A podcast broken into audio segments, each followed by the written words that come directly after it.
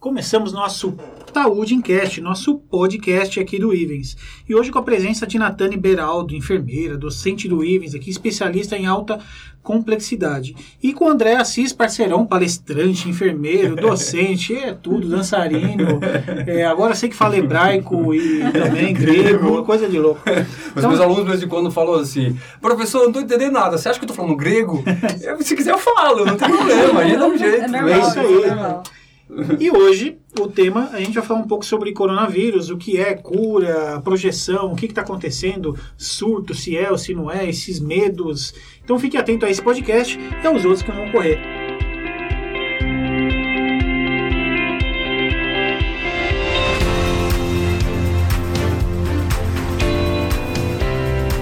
Gente, sejam muito bem-vindos. Muito legal a presença de vocês. Obrigado, André. Morrendo de medo com esse estúdio, não sei se a gente abre a porta ou se a gente joga cheirinho ou. Mas calma, será que a gente tem que ter medo? A gente Eu vai falar acho- sobre isso. Eu acho que a gente tá bem, bem tranquilo, porque a gente não apresentou nenhum sinal e sintoma. Mas, É, você, mas já de tá, repente- você já tá acima dos 60, Andrezão? De que idade? Falta mais 20 anos ainda. Então vamos lá, André, conta pra mim aí o que, que é esse coronavírus, cara. É muito Não bem. é uma cerveja, é uma coisa séria. É, pior que é. É, boa tarde a todos, boa noite, bom dia para quem estiver assistindo em qualquer horário. Enfim, o coronavírus, ele é um vírus, ele, é, ele causa infecção respiratória. E para você ter ideia, André, interessante que ele foi descoberto a primeira vez em 1937. Olha para você ver. Foi descoberto e foi, foi isolado em 1937 e em 1965, perdão, foi descrito como coronavírus por causa da sua aparência de uma coroa. Aí, então, esse, esse negócio não é novo pra, na, na área da saúde, mas o problema é que se tornou algo muito é, é, é, pandêmico nesses últimos meses, de dezembro para cá. Conta da mutação, né, desse último, desse último descoberto agora. Ele teve uma, uma mutação diferente desse primeiro descoberto e dali vem esse problema que Ou a gente seja, ele está ganha acompanhando. força, se torna algo mais forte, É. se é essa a palavra. E né? como qualquer um outro vírus da gripe, ele é extremamente contagioso por, por, por gotículas, por respirar no mesmo ambiente, o vírus. E ele cria mutação, ele acaba vivendo na pessoa sem mesmo perceber.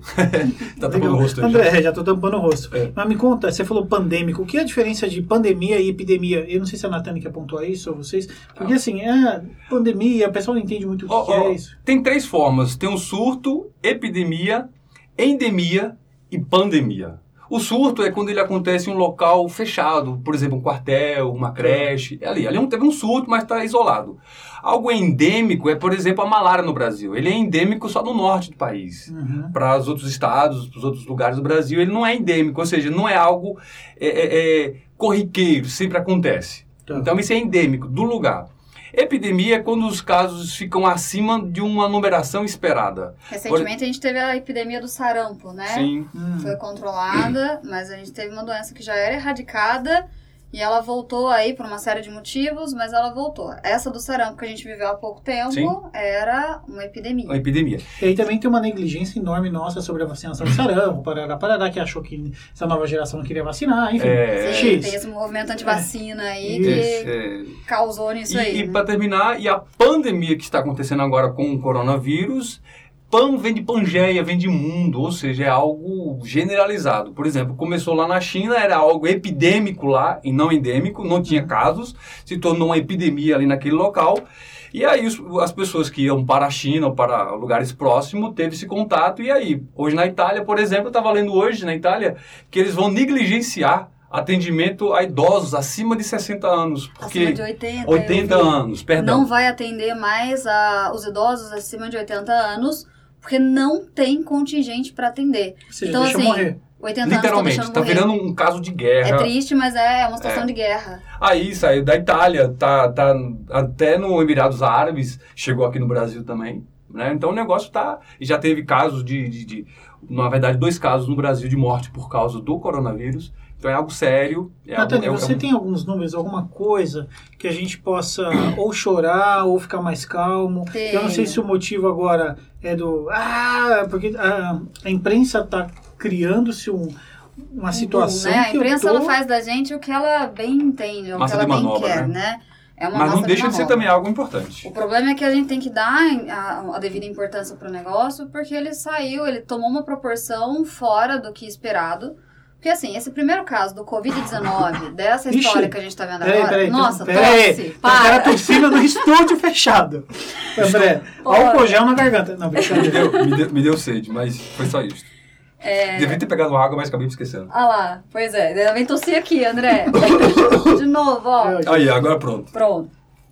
E aí tomou uma proporção maior do que a gente imaginava. Porque esse Covid-19, o primeiro caso notificado lá na China agora desse vírus, dessa mutação, foi no dia 31 de dezembro de 2019. Primeiro caso. Hoje, o primeiro caso. Hoje a gente está em 18 de março, então não se passaram nem três meses e a gente tem a quantidade de casos que a gente está. Pra gente falar um pouquinho de números, é, aqui no Brasil, o primeiro caso confirmado ocorreu no dia 26 de fevereiro. Com 20 dias do primeiro caso confirmado aqui no Brasil, isso é uma projeção, tá? É um cálculo matemático feito pela galera da matemática aí. E com 20 dias de epidemia aqui dentro do país, nós tivemos 234 casos já confirmados. Fora os suspeitos, lá, lá, lá, mas são 234 em 20 dias. Se eu pegar o panorama da Itália, nos mesmos 20 dias, desde o dia 31 de janeiro, que foi quando aconteceu o primeiro caso, com 20 dias de infecção lá dentro, a gente tinha 20 casos confirmados. Então, em números, nós estamos trabalhando no Brasil numa velocidade 10 vezes muito mais alta do que a Itália. Então, tem-se uma especulação muito grande de, nossa, o governo está fechando porta, está fechando escola, um away, não precisa tanto disso. O governo está tomando uma atitude, na verdade, é, é, orientado pela Organização Mundial de Saúde, a fazer exatamente o contrário do que a Itália fez. A gente cita da Itália porque é um local que está extremamente delicado, né? Mas lá primeiro esperou acontecer o contágio em massa para depois bloquear a escola, bloquear a academia, bloquear Uhum. lazer. Aqui a gente está fazendo justamente o contrário. Que a intenção nesse momento não é evitar o cara ficar doente. Se, se você tiver que ficar doente, você vai ficar mais cedo ou mais tarde, independente da sua idade. Você vai contrair o coronavírus. A intenção hoje é evitar que fique uma galera doente, todo mundo junto, e dê um boom no, no- na quantidade de pessoas que precisam de atendimento dentro do hospital, porque daí eu não tenho leito para atender isso, não tem uma quantidade de leitos. E ao invés de impedir que você fique doente, a proposta na nessa nessa reclusão, né, nessa nesse fechamento de escolas, nesse negócio, nessa é, como fala, gente? Esse negócio Nesse Walking Dead aí, nesse né? Walking Dead que tá Tá, acontecendo. tá, tá todo mundo correndo. A intenção é que as mesmas pessoas fiquem doentes, mas a longo prazo. Uhum. Para que quando você, por exemplo, melhorar do seu problema, eu consiga utilizar o mesmo leito que Claro, você utilizou. claro. E aí não morram pessoas fora de hospital porque não conseguiram leito de UTI. Fazer bem um lance de guerra mesmo, você falou. É um né? lance de guerra. É. É, Parece- aproximadamente 5% dos infectados precisam de leito de UTI. Sim. E a gente não tem leito de UTI para atender É, 5% Porque o principal dessa, tratamento dessa para o coronavírus é realmente entubar o paciente. Tá. Nos Então, casos isso- graves, né? Então, mas assim, a gente entra no assunto cura. Existe? Olha, André, hoje eu estava lendo no portal R7 que ah, o sistema de defesa chinesa, eles já estão já em fase de teste em animais. A partir de abril agora, eles vão fazer teste em humanos. E segundo eles, eles terão uma produção é, em larga escala, se for realmente confirmado que há a cura. Tudo bem? Então, algo importante em relação à cura é que não tem, por enquanto, assim, está resolvido. Estava conversando com a professora Natânia agora há pouco, e ela falou que, inclusive, o Canadá está nessa briga aí para desenvolver. Porque será o... Não, aí é uma guerra de quem que vai ganhar dinheiro, né? Sim. É, a, a diferença, na verdade, Primeira, Segunda Guerra Mundial, que lá a gente tinha óbitos por arma de fogo, por arma branca. Por infecção, né? Por infecção decorrente de ferimento por arma de fogo e arma branca. A gente tá vivendo uma guerra. É uma Sim. guerra biológica. Guerra E é biológica. uma guerra mais complicada, eu diria, porque é uma guerra contra alguma coisa que eu não enxergo. E brasileiro tem muito disso, né? Se eu não vejo, não tem. Uhum. Então a gente tá vendo uma turma aí achando que tá de férias, achando que tá, tá tudo certo, tá tudo bem, superlotando praia, superlotando é, shoppings, enquanto Praia. o momento é o toque de recolher. Eu vou ir pra praia. Eu vou ir pra praia, né? É, Que delícia, que E calor. 17 do 3, por exemplo, o Ministério da Defesa da, da China, eles realmente conseguiram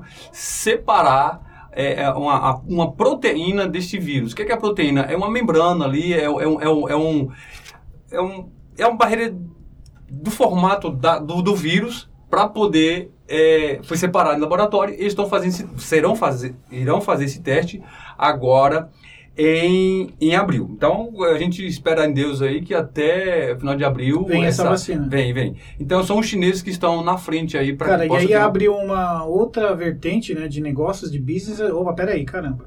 Lança-se, sai de lá o problema e vem a solução de lá. Enfim, É, é, quem sou eu para falar algo sobre É. isso? Mas geram-se dúvidas e tem É, vários é. questionamentos sobre o assunto. é, Mas vamos falar do. eh, Esse podcast a gente conseguiu dar um, um norte mais ou menos do que é e, e o caos que tá, né, Natani? Que não é brincadeira. É, tá morrendo muita gente. E a gente tem que tomar cuidado. No próximo a gente poderia falar de vacinas. Eu queria aproveitar a Natani também para falar de algumas.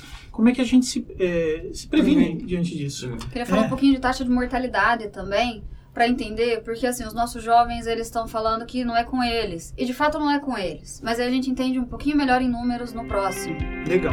Então fechou. Valeu, gente. Obrigado.